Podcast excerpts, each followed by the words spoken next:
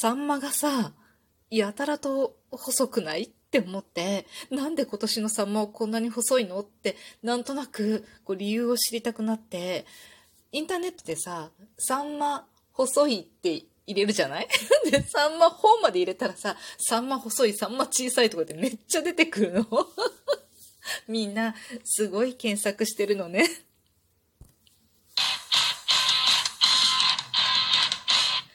今日もなるようになるさ。こんにちは。アラフォー母ちゃんこと冬木玲です。この番組は私冬木玲が日々思うこと、本の朗読や感想など気ままに配信している雑多な番組です。サンマが食べたいなって思ったわけ。だから、こう、でもさ、なんか、こう、いい印象なくなってきてさ、つい最近アニキサスがすごい湧いてた話がニュースに出たじゃない？で、なんかそれがさ、なんかこう映像がさ、なんか食べる気失せるよね、みたいな。それからさ、なんかスーパーに並んでるサンマがさ、やたらと細いんだよね。こんなに細いサンマは見たことないんじゃないかっていうくらい細くって、でなんとなく買わずに帰ってきちゃったんだけど、いやなんかさ、綺麗なの。綺麗に輝いてるんだけど、あんなに細いと、ちょっと美味しそうに見えないよね。と思って買わずに帰ってきたんだけどさ、なんかさ、なんであんなに細いの？と思って、まあ、さっき冒頭でね、言ったみたいに検索をかけてみたら、なんかやっぱり、何？なんで？なんかプランクトンの数っていうか、プランクトンが少ないところをどうやら泳いで回っているようです。本当？本当？私が調べた一個だけ見ただけのサイトね。に載ってた話。とにかくさ、まあ細いってことは餌食べられてないってことよねとは思うんだけどね。まさかほらこう、なんていうの？めちゃくちゃ頑張って泳いでダイエット的な細さってわけじゃないと思うんだよね。サンマにダイエットされたら困っちゃうね。っていうわけでね、まあ、サンマを今年はなんとなくこう、もう、もうすでに買う気がなくなってしまったっていう感じなんだけど、初めてね、サンマを、サンマってさ、すごい安かったと思うの。なんか、むちゃくちゃ安い、こう、な、な、なんだろう、魚だったと記憶してるのよね。で、1尾100円とかでだいたい売ってて、100円ぐらいまでで売ってたと思うの。で、それが確か旦那と結婚した頃だと思うんだけど、まあ、その以前は、なんだろう、私はずっと実家暮らしだったから、なんか自分で買いに行って食事を作るっていうことはなかったんだよね。なんかもう親がいない時は自分で作るけどさ、親がいたら作ってもらってたのかーいって感じだけど、そうですよ。でね、なんかそう、自分で食材を買いに行って作るっていうことをほとんどしてなかったから、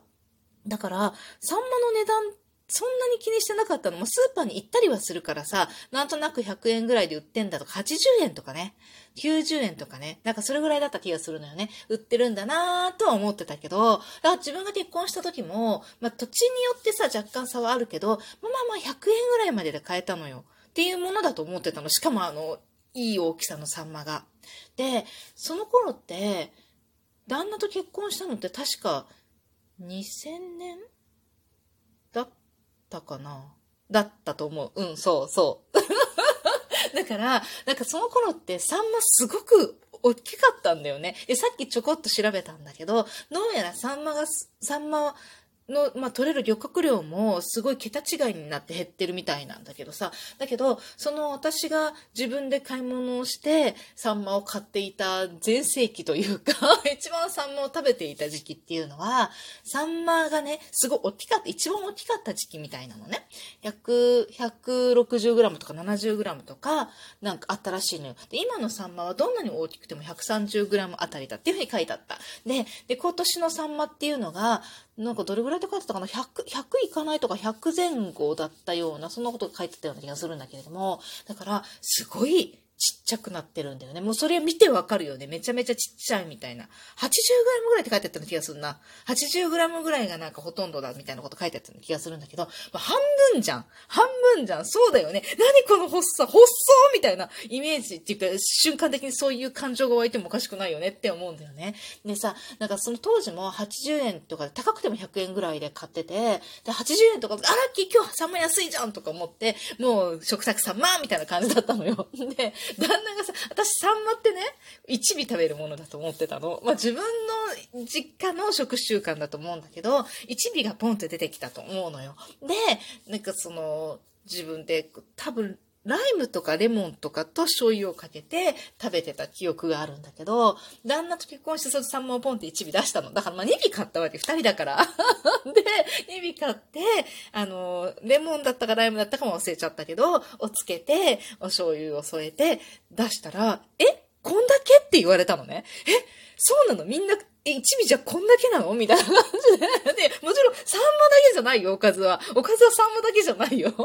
ちゃんと具沢山の味噌汁もつけたし、それからなんか、多分なんかもう一品は最低でもつけてるし、なんか、ちっちゃいさ、豆腐とかもつけたと思うの。多分、多分、多分ね、あの、冷ややっこをつけたと思うの。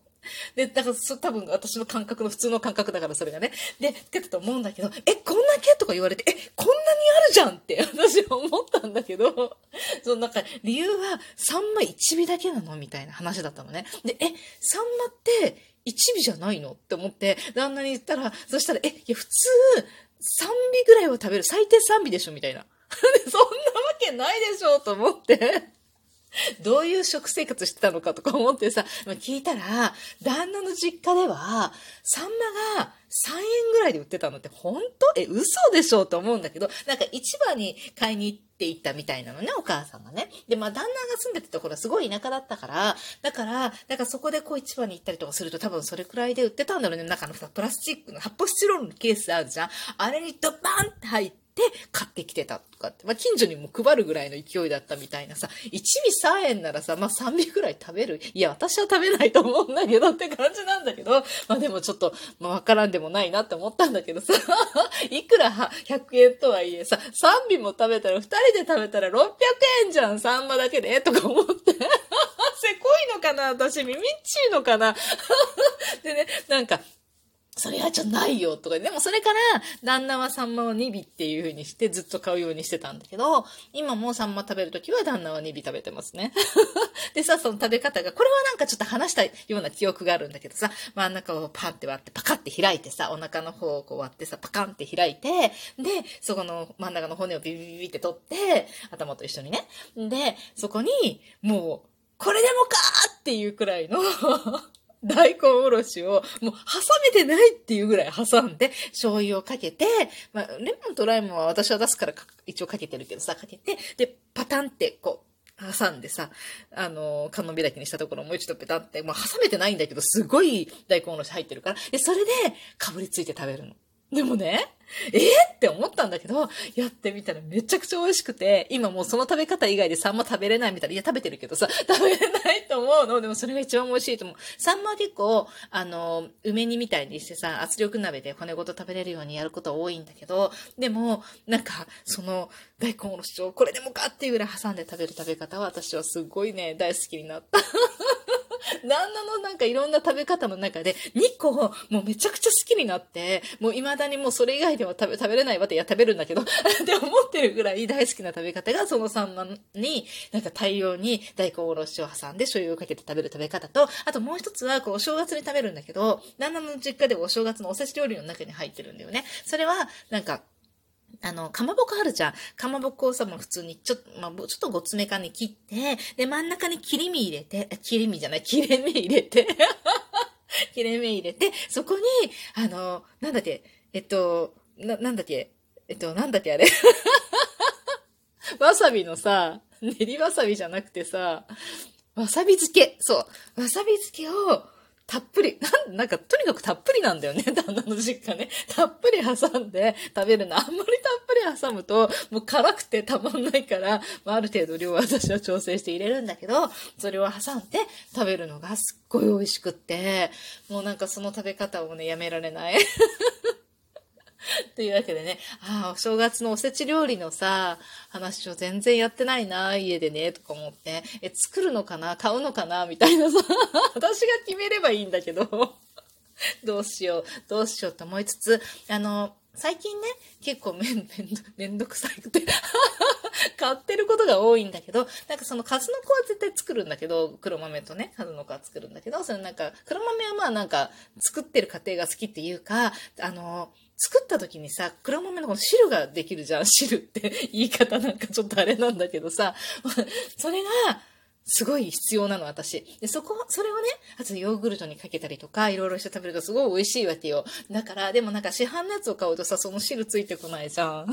だから、なんかついてるやつとかもなんかいろんなもの入ってて、なんとなく美味しくないのよね。だから、こそれは黒豆は自分で作るんだけど、あと、カツノコはもうずっと話し合ってるけど、また多分お正月になったら喋ると思うんだけどさ、うちのともすごい気に入ってる食べ方があって、それのためにカツノコは作るんだけど、おせち料理を買うことが多くなったんだけどさ、なんか今年さ、なんとなく買うの買おうかな、どうしようかなとか迷ってる間にさ、迷ってる間っていうか、迷う、迷う、迷おうって思ってる間に どうしようかなって迷おうって思ってる間に、もういつも予約する時間をさ、もう逃しすぎちゃって、うん、どうしようって感じなんだよね。適当に作ることになるのかなうん、と思っている。そう、はい、だからサンマの話を、サンサンマの話もう終わったか って言ってね、今日はね、あの、食欲の秋っていうじゃん。今年なんとなくさ、やっぱりバタバタ自分の中でしてるからだと思うんだけど、なんかこう食欲の秋じゃないんだよね、全然。で、でなんかいつもさ、こうハマるものってあるの。なんか芋栗かぼちゃ、なんかいろいろあるじゃない。その中で、なんか今年はキノコだったりとか栗だったりとかいろいろあるので、今年は芋なんだよね。なんかさつまいもがすごく美味しいと今年は感じるんだよね。なんか味噌汁に入れたりとかするのもなんか、なんかめちゃくちゃ美味しいと思ってさ、干し芋を作りたいと思ってるの。で、干し芋は、なんか、なんだろう、美味しい干し芋がなんか最近売ってなくって自分の中でフィットするやつがね。だから、なんかこう、美味しい干し芋に当たってなくてさ、自分で作るかと思って、天秤で干すのはちょっと大変だから調べてみたら、すごいね、炊飯器とオーブンレンジがあればできるみたいです。ちょっと時間がね、すごいかかるから、なんとかでもやりたいかなと思っている。またね。